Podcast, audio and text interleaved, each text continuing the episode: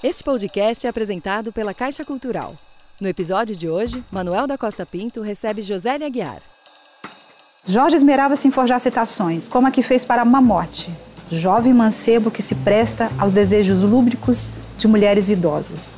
Exemplo: Papacho Mamote em sua sabichona, claro, era um docinho de coco, e citava Cassandra Rios no livro O Efebo. Dicionários eram companheiros ativos de Jorge enquanto fazia romances. O uso mais colorido de sinônimos o divertia. Quando Antônio Lins, filho de Wilson, lhe pediu conselho certo dia sobre o que ler para seguir carreira literária, recomendou-lhe prontamente: leia dicionário.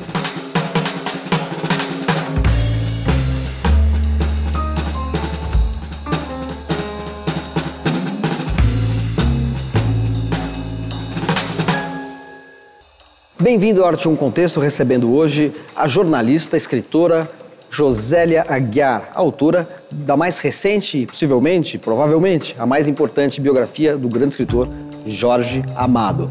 O Arte um Contexto tem a presença de uma plateia que participa de um encontro literário anterior a esse bate-papo. Este encontro literário é patrocinado pela Caixa Cultural e pelo governo federal. E se você quiser participar desses encontros literários e da conversa com os nossos convidados, é só escrever para arte1.band.com.br. Vai ser um prazer ter você aqui. Bem-vinda ao Arte um Contexto, José. Obrigada, Manuel. Parabéns por esse magnífico trabalho que você realizou com é, Jorge Amado, uma biografia. biografia. E a minha primeira pergunta é: além da identidade baiana, já que você nasceu em Salvador, né, é baiana como Jorge Amado, qual foi o teu impulso para escrever uma biografia do Jorge Amado? É, tem um pouco a ver com o lugar que ele foi sendo deixado, quer dizer, escritor de uma repercussão internacional gigantesca, escritor de maior repercussão da história da literatura brasileira, seguramente e, no entanto, foi sendo abandonado pela crítica, pela academia, foi recebendo o estigma de um escritor exótico, comercial, best-seller. Enfim, ele foi um pouco vítima do próprio sucesso, né? Sim, é, não só do próprio sucesso, mas de todas as questões que ele, a obra dele, é, tocam e são ainda muito problemáticas para o Brasil. Né? É, o convite foi feito por um editor, então, eu não, não fui eu que escolhi, na verdade, eu fui escolhida. E eu acho que o fato de eu ser baiana, claro, deve ter. Era jornalista de livros, quer dizer, estava já no métier, mas o fato de ser baiana provavelmente me ajudaria, porque eu conheço o lugar, conhecia razoavelmente as pessoas que eu teria que procurar, uhum. né? conhecia aspectos da cultura baiana, né? É, passaria com mais tranquilidade né? por pontos que talvez uma pessoa de fora demorasse de entender. É, e aí, naquele primeiro momento do convite, é, eu até tentei recu recuar, assim, eu, porque eu pensei, mas ele é tão conhecido, uh, será que uma biografia dele vai despertar interesse das pessoas? Porque ele, eu achava já que ele era suficientemente conhecido. E o meu editor eh, me convenceu de que ninguém sabia nada do Jorge Amado, apesar dele ser muito popular, né? E aí, com seis meses de pesquisa, eu dava razão a ele, porque eu mesmo estava muito intrigada porque eu achava que havia relatos é, contraditórios é, da própria trajetória dele. Então, eu não conseguia entender algumas coisas. É, em que momento acontece isso? Em que momento isso passa a acontecer? Então, eu passei a ficar extremamente curiosa para desvendar uma espécie assim de enigma, Jorge Amado. Esse enigma estava mais na, na, nos fatos biográficos ou na interpretação da obra, interpretações colidentes? As duas coisas juntas, né? É, por exemplo, começo a estudar a trajetória dele, eu vejo que ele tem é, uma recepção crítica muito favorável. E é o momento em que ele não é ainda um autor maduro. Né? Então, ele tem um começo com críticas favoráveis de, de grandes uhum. escritores. Né? Você tem uh, o Oswald falando bem dele, você tem, por exemplo, o próprio Mário chega a escrever uma cartinha em algum momento. Né? Alguns críticos impiedosos, tipo Agripino, Grieco. Não, o Agripino né? gosta dele. Então, não, mas é. chega. Não, então, justamente isso, que é um crítico isso, impiedoso. Isso normalmente um crítico impiedoso que, que gosta, que gosta da, dele, da, literatura dele. Isso. O que é surpreendente até, é. porque o Agripino gostava de isso. poucos escritores. Né? É, e o próprio Graciliano também, porque depois uh, eu comecei a receber relatos de que o Graciliano tinha problemas. Isso se ouve muito como conversa de bastidores. E o que eu encontrava justamente o, o contrário. É, o, o Graciliano gosta muito do Jorge, né? É, e aí é, tinha isso. Tinha também a tal da história de que todo o sucesso internacional dele teria acontecido porque era um quadro do Partido Comunista. Só que você pensa, é, mas por que, que o livro dele sai primeiro na França e nos Estados Unidos? Uhum. Aí, quer dizer, os fatos começam a não se encaixar direito, né? Porque, então, só para ficar claro, quer dizer, havia aí uma espécie de consenso, uma ideia pré-concebida de que é. o Jorge Amado, por ter sido do Partido Comunista, ter ido, recebido o prêmio Stalin, uh, ter uma ligação histórica com o movimento comunista Isso. internacional, com o próprio Prestes, uhum. ele é autor de um livro sobre o Prestes, Sim. teria ganhado fama internacional um pouco por uh, sustentação, apoio tem, do comunismo é, internacional. E, tem e na verdade não, né? É, tem outra expressão que se usa para o Jorge Amado que é, é, alguma coisa como literatura de exportação. Né? É, quer dizer, na verdade, é, são leituras de críticos que foram sendo incorporadas quase que como é, verdades né, a respeito da trajetória dele. Então, por que, que literatura de exportação? Naquele momento que ele escreve, ele sabe que aquilo vai vender no exterior, não, ele não sabe. Não tem como, né? Não tem é. como saber. É, e mesmo em momentos em que você, que ele já é um escritor de, de, razoável sucesso, ele não tem certeza de que aquilo vai dar certo. Por exemplo, tem uma história de que quando ele vai lançar o Gabriela Cavo Canela e que ele estava já há algum tempo fora de circulação, né? Logo depois do Subterrâneos da Liberdade, que não tinha sido um livro assim muito bem acolhido no Brasil, quando ele vai lançar o Gabriela, é, ele acha que a tiragem que o editor dele vai fazer era exagerada. Ele não ah, sabe que a tiragem vai, é, acho que, se não me engano, é 30 mil, 35 mil. Ele fala. Imagina, são cifras hoje inimagináveis. Aquilo era um absurdo. Imagina que depois, quando ele chega no Tieta, ele sai com tiragem de 100 mil exemplares, tiragem inicial. Né? Então, assim, voltando, né, quer dizer, havia, havia consensos né, sobre a trajetória, sobre a obra. E conforme eu fazia, eu pesquisava, é, só, a coisa só se complicava, né? De onde começa isso? É, por que, que se diz isso? Ou é, que história mal explicada essa aqui, né? Então, acabei demorando muito mais do que eu imaginava. Sobre esse processo, a gente tem uma pergunta na plateia que foi formulada durante o encontro literário que a gente faz antes dos bate-papos aqui. Quando nós falamos em produções jornalísticas, tudo aquilo que um jornalista produz é um recorte da realidade. Existe uma subjetividade que é inerente ao ser humano. Eu queria entender como que essa subjetividade influenciou na produção da biografia do Jorge Amado e o quanto que ela está presente enquanto nós lemos. Bom, é, eu acho que eu tenho um estilo que, que é um pouco mais minimalista, que é um pouco menos é, opinativo, né? É, mas é claro que tudo que eu escolho colocar é um projeto autoral. Né? Então, por exemplo, é, a sequência de cenas, a estrutura do livro, é, o encadeamento da história, os suspenses, né? É, as surpresas do final, né?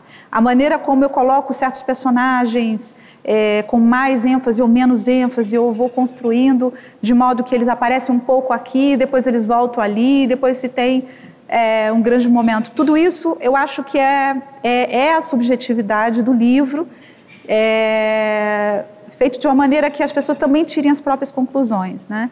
É, então, eu tenho, vamos dizer, é, total certeza né, de que outra pessoa escreveria uma outra história, uhum. né, escolhendo outros elementos, é, outras ênfases, né, outros momentos de, é, de surpresa em relação ao personagem. Né? Então, eu acho que é na construção da história, na maneira de escolher esses fatos, encadear esses fatos e, e mesmo as ênfases que eu dou é que eu construo é, esse, esse, esse projeto. Tem uma coisa interessante né, que, é, que, que, tem a ver com a pergunta dele, que é sobre os relatos escritos sobre Jorge Amado. Então, eu tive o tempo todo contato com os relatos que foram escritos sobre ele ao longo de 100 anos né, de trajetória. Né? É, e isso também me ajudou a entender qual que seria o meu ponto de vista. Né? Qual que é o meu ponto de vista? É, é de alguém que vê aquilo também com toda a distância e entende que aquelas visões de Jorge Amado são parte da história dele. Então, a cada momento, ele é recebido de um ou de outro jeito. Então, por exemplo, ele volta é, do exílio europeu, extremamente stalinista, né? e aí a imprensa inteira é, diz que ele é um traidor, diz que ele é o inimigo do Brasil, enfim. Depois ele tem uns 5, 6 anos aí que ele reconquista o Brasil a partir do Rio de Janeiro, aí ele lança o Gabriela, e aí ele se torna assim uma espécie assim de autor pop, né? É, ele é capa das revistas, ele é citado pelas misses nos concursos de, de, de, de modelo, enfim. Então é interessante perceber como que também nos relatos da imprensa você vê uma mudança né, de visão em relação ao Jorge Amado e como que isso tudo me ajuda a saber uh, como que as pessoas estão vendo ele naquele momento. Né? São, tem uma é um flutuação, de, né? Uma é um conjunto de é. visões. É. Perfeito. A gente tem uma outra pergunta da plateia. Como que a família do Jorge Amado te recebeu e te passou passos das obras anteriores, como que eles viram uh, o seu interesse e também agora como vai fazer a comercialização? Eu, num primeiro momento, tive autorização da família para fazer o livro, porque naquele momento existia uma lei no país em vigor e para que uma biografia fosse feita, a família precisava dar uma autorização por escrito ao editor. E aí é, essa autorização foi dada, mas eu não precisei, é, não tinha é, nada a, a como contrapartida, ou seja, eu não, é, não me foi exigido nada, né? Então eu tive autorização para fazer o livro. Ou seja, não foi problemático como muitos muitos casos. Muitos casos. Sim, sim, sim, sim. Então o que, que aconteceu? É, foi um processo longo, né? Quer dizer, eu fiquei sete, oito anos para concluir o livro. Então é, eu diria que se eu tivesse feito em dois anos ou três, eu não teria tido acesso a muita coisa que eu passei a ter conforme eu procurava a família, fazia mais entrevistas e, e, tinha dúvidas e levantava questões. Então, conforme eu insistia em certos pontos, é, eu ia encontrando soluções. É, por exemplo, tem, tem um caso muito delicado, muito especial, eu diria que foi um grande, uma grande demonstração de confiança né, da Paloma Amado, que é a filha do Jorge. É, eu estava com várias dúvidas em relação ao primeiro casamento dele e a, a primeira família dele não, não queria conversar comigo, enfim. Na verdade, é, sobrinhos da Matilde, sobrinho da Matilde estava vivo. E aí, uh, e como é que eu sabia mais sobre a Lila e etc. A Lila é a filha que... A Lila é a primeira que, filha do Jorge que com morre a Matilde. com 15 anos. Que morre com 15 anos. Ele está viajando. Né? Exatamente. Aí eu, como é que eu resolvo isso, enfim... Então, eu já tinha três anos, quatro de projeto, e, e aí a, a Paloma falou assim: Eu tenho uma coisa que talvez te ajude. Aí ela saiu, né? Foi para o quarto, voltou com o diário da Lila na mão. Falou: Olha, esse aqui é o diário da minha irmã, é, o papai tinha isso, não, não teria, aparentemente ele não leu, que ele não teve coragem de ler. Ah, ele não chega a ler isso. Porque no, no é, aqueles diários que você menciona, porque eu vi que você transcreve, ela tem uma doença, é lupus, né? Isso. E aí, é, eu, ela me emprestou esse diário, eu levei esse diário, quer dizer, eu, eu, eu levei da Bahia para São Paulo, onde eu moro, eu moro aqui em São Paulo, e fiquei algum tempo com esse diário na mão e anotei, fiz cópia dele, quer dizer, guardei, né, como meu arquivo, né, e isso me ajudou muito a, a entender melhor qual o contexto da Lila, como é que ela via também o pai, como é que ela sentiu aquilo tudo, né, é, e é um ponto, acho, muito importante da história do Jorge Amado, porque é, depois que ele passa por essa morte, depois tem a morte do pai dele, ele faz uma segunda fase é, na obra dele, em que ele retrabalha totalmente a noção de morte, né? É, se vocês pensarem no A Morte, a Morte, Quincas Berro d'Água, no próprio Dona uhum. Flor e seus dois maridos. E a, e a, relação dele com esse mundo também, né, do candomblé, é, em que Uh, os mortos estão vivos e às vezes os vivos estão mortos, né? A gente vai fazer um breve intervalo e volta daqui a pouquinho com José Aguiar aqui no Arte um Contexto. Até já.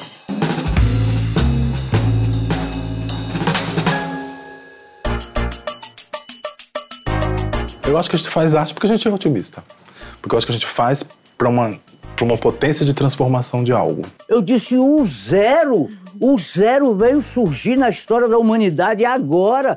Que zerinho preguiçoso, desgraçado. No podcast do Arte 1 Encontra, Gisele Cato conversa com um artista sobre seu processo criativo, sua trajetória e curiosidades. Nesta semana, o convidado é o artista visual Rodolfo Paride. Porque as pessoas olham as minhas coisas e falam assim: nossa, isso parece uma coisa, mas me lembra. Eu quero que tenha essa confusão. Para falar assim, é, querido, às vezes o que você vê não é. Podcast Arte 1 Encontra. Toda quarta, 5 da tarde, um novo episódio.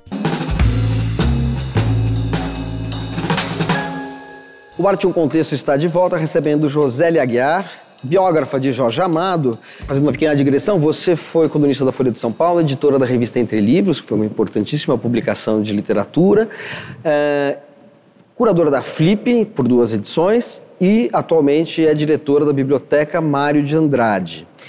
Estou fazendo esta pequena digressão biográfica porque você teve acesso a um material durante a sua pesquisa, conforme você conta no livro, que é de um romance até hoje inédito do Jorge Amado. Um romance chamado, um nome estranhíssimo, Rui Barbosa número 2. Eu imagino que assim, a emoção de encontrar um romance inédito de um escritor com esta celebridade, com Sim. esta é, repercussão e importância na literatura brasileira, para uma pessoa que exerceu a crítica literária das mais diferentes formas, deve ser uma emoção particular, né? Sim. O que é esse livro? Alguém já sabia desse livro? Já se, quer dizer, é, ele, ele é, é mencionado, mas como é que foi a leitura? O que você achou do livro? Sabe aquela frase, se, se fosse uma cobra me mordia? Quer dizer, o livro estava lá, né? É que ele dizia que tinha jogado fora. Hum. Em todos os relatos ele dizia, eu fiz o Rui Barbosa número 2, achei que não estava bom e joguei fora. E foi aí que ele foi fazer o Cacau. Ele tinha lançado O País do Carnaval, muito rapidamente fez o Rui Barbosa número 2, chegou a entregar ao a um editor na época dele e depois desistiu, jogou fora. Então ele sempre dizia jogou fora. É, e pesquisando na Fundação Casa de Jorge Amado, é, no catálogo de documentos, tinha um item Cui Barbosa número 2. E eu perguntei, mas o que, que, é isso? Eu achei que era assim. Porque esse título parece que é um, um artigo. Um artigo, né? exato. É. E aí eu achei que eram duas, três páginas. Alguma coisa que ele tenha escrito depois, lembrando do que tinha sido o livro. Eles falaram, não, é o livro. Como assim o livro? Você toma aquele susto, né? É, e aí eles falaram, não, para você ver, você vai ter que pedir autorização para Paloma Amado, enfim. E eu pedi para ela autorização para ler o livro, né? Porque é, o Jorge ele deixou como é, instrução para a família que ele não queria que nada do que ele não tivesse publicado em vida fosse uhum. publicado depois da morte dele. Isso inclui, por exemplo, os poemas que ele fez, né, que ele em algum momento fazia poemas, né? É, e os livros inacabados, por exemplo, Boris o Vermelho. Eu também cheguei a ver o Boris o Vermelho uh, e outros textos lá é, que ele não concluiu. Né? É, mas em, em, relação ao Rui Barbosa número 2, é um livro muito parecido no, no, no, na forma com o País do Carnaval. Né? É, é, um grupo de amigos que, que conversa. Muito diálogo, né? Muitos diálogos, né? É um grupo de amigos que conversa. Ele está falando especificamente do que está acontecendo no país às vésperas da, da, da Revolução de 30, do golpe de 30, né? Como se preferir chamar. É, e você percebe na trajetória da personagem muitas coincidências em relação à trajetória dele mesmo. Ah, os primeiros livros são todos, parecem todos muito biográficos. Né? É, e aí existe esse personagem que se chama Arcanjo, que seria ele, o alter ego dele, é, e o opositor dele é o Rui Barbosa, número dois, que é uma forma dos amigos de brincadeira dizerem que aquela figura uh, é tão inteligente ou tão empolada quanto o Rui Barbosa. É um pouco a, é um pouco a, a oposição entre beletrismo Sim. e uma cultura mais autêntica, mais espontânea, mais, mais vital, popular. né? Não é à toa que ele, ele uh, você dá muita importância à Academia dos Rebeldes, Sim. que era o oposto da Academia, que era o oposto Baiana, da Academia Baiana de, de Letras, Letras né? que por sua vez nasceu por causa da Academia Brasileira de Letras. Da qual ele faria parte futuramente, da Jorge qual ele faria Amado, parte. porém nesse momento ele é, é mais, tá mais, ele é mais rebelde, Sim. né? Tem uma coisa bonita de falar que quando ele vai para a Academia Baiana de Letras nos anos 80, porque primeiro ele entra nos anos 60, 61, para a Academia Brasileira de Letras. Nos anos 80, ele entra para a Academia Baiana de Letras, não a Academia de Letras da Bahia, como chamam. E aí, no discurso dele, é, ele lê no final o nome de todos os componentes da Academia dos Rebeldes. Tipo assim, eu dedico a minha entrada a todos os meus amigos da Academia Ou seja, ele inoculou a rebeldia no rigor acadêmico. Exato. A gente tem uma outra pergunta na plateia. Oi, tudo bom? Meu nome é Gabriela e um dos motivos é por causa do Jorge Amado. E eu gostaria de saber qual foi a inspiração dele. E, ah, e minha avó se chama Tieta. Ah, que legal. É só isso. A sua avó se chama Tieta? É. Então a Gabriela, a família neta leitora. da Tieta. É. Muito bem. E como Jorge Amado foi importante para. Ela é, pergunta sobre a inspiração, mas foi importante para criar uma ideia de identidade brasileira, né? É, que, que, é uma identidade mais baiana que brasileira, na verdade, né? Mas não é um pouco como o Rio de Janeiro? Por exemplo, todo mundo acha que o Brasil é o Rio de Janeiro, e é assim como, vamos dizer assim, a mulher brasileira, é, o homem do povo brasileiro, ele está no Jorge Amado, assim. ele pode estar no Paraná, na Amazônia, no, em Minas Gerais, mas ele, ele parece saído Sim. de um livro do Jorge Amado. Um livro né? do Jorge Amado. É, a Gabriela, é, ela existe já no São Jorge dos Ilhéus. É uma personagem chamada Rosa, é, que é a mulher, a pessoa mais livre de Ilhéus. Ninguém sabe de onde ela veio e etc.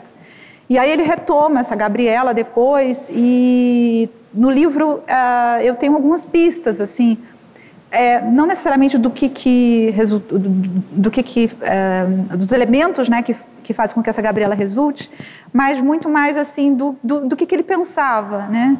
É, é o momento em que ele escreve sobre uh, é, o patriarcalismo, né? Uh, Os Senhores de Ilhéus, né? E é um livro que começa com um coronel sendo julgado por ter matado uma mulher.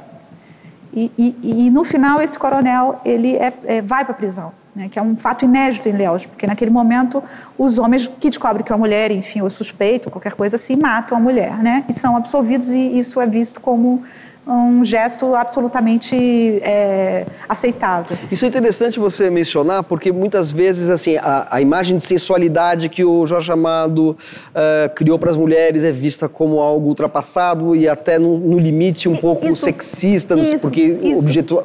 Objetifica a mulher. Mas quando você mostra esse é, é tipo é de desenvolvimento, de enredo, mostra como havia, por outro lado, uma preocupação em relação aos direitos da mulher, né? Sim, é interessante isso, porque é, o que acontece muitas vezes, as pessoas viram as os, as novelas e os filmes.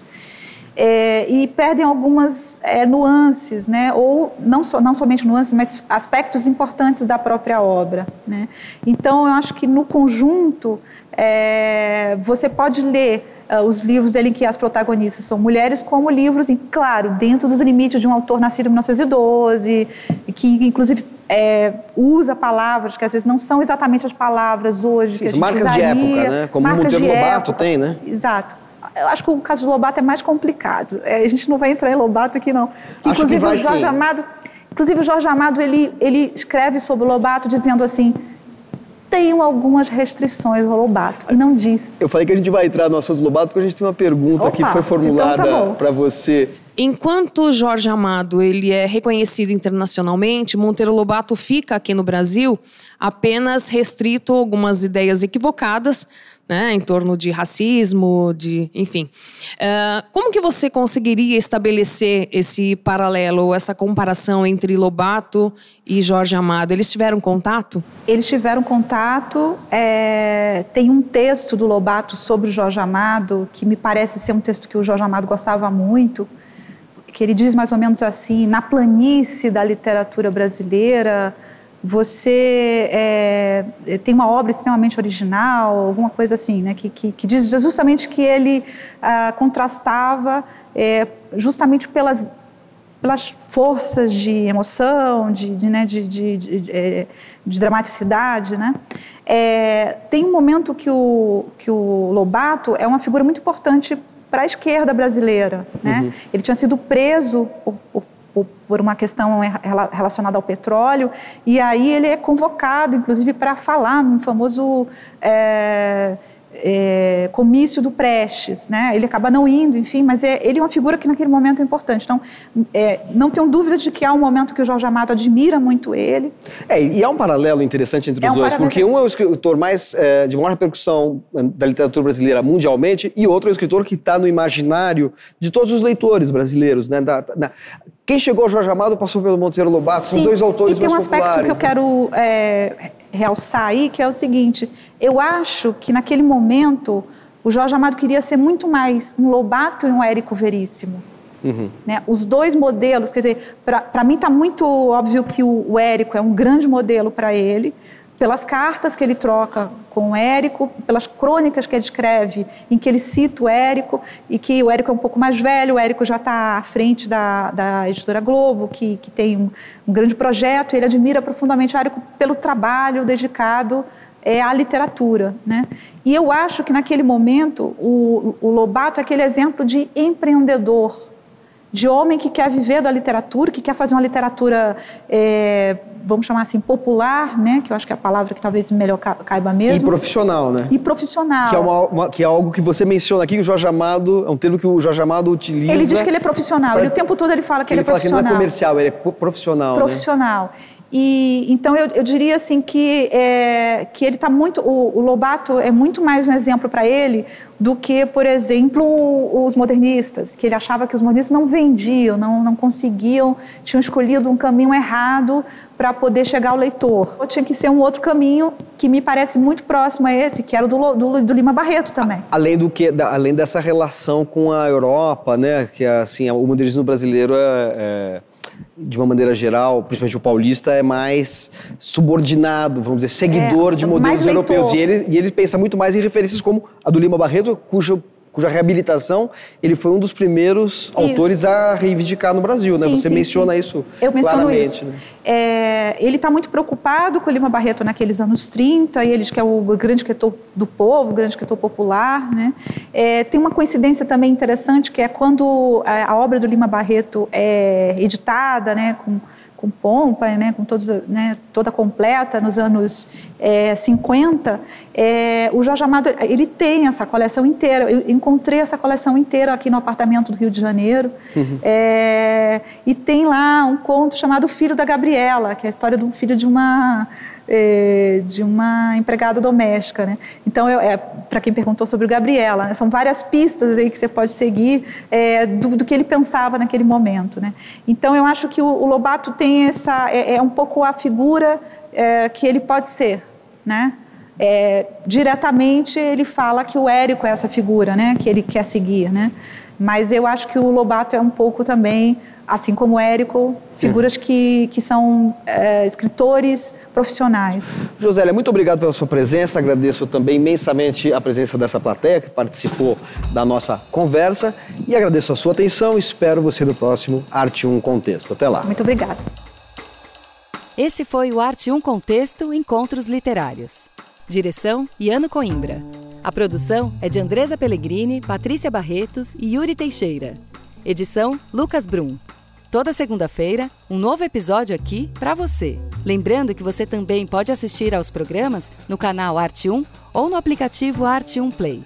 O Arte 1 Contexto Encontros Literários é apresentado pela Caixa Cultural. Realização Arte 1.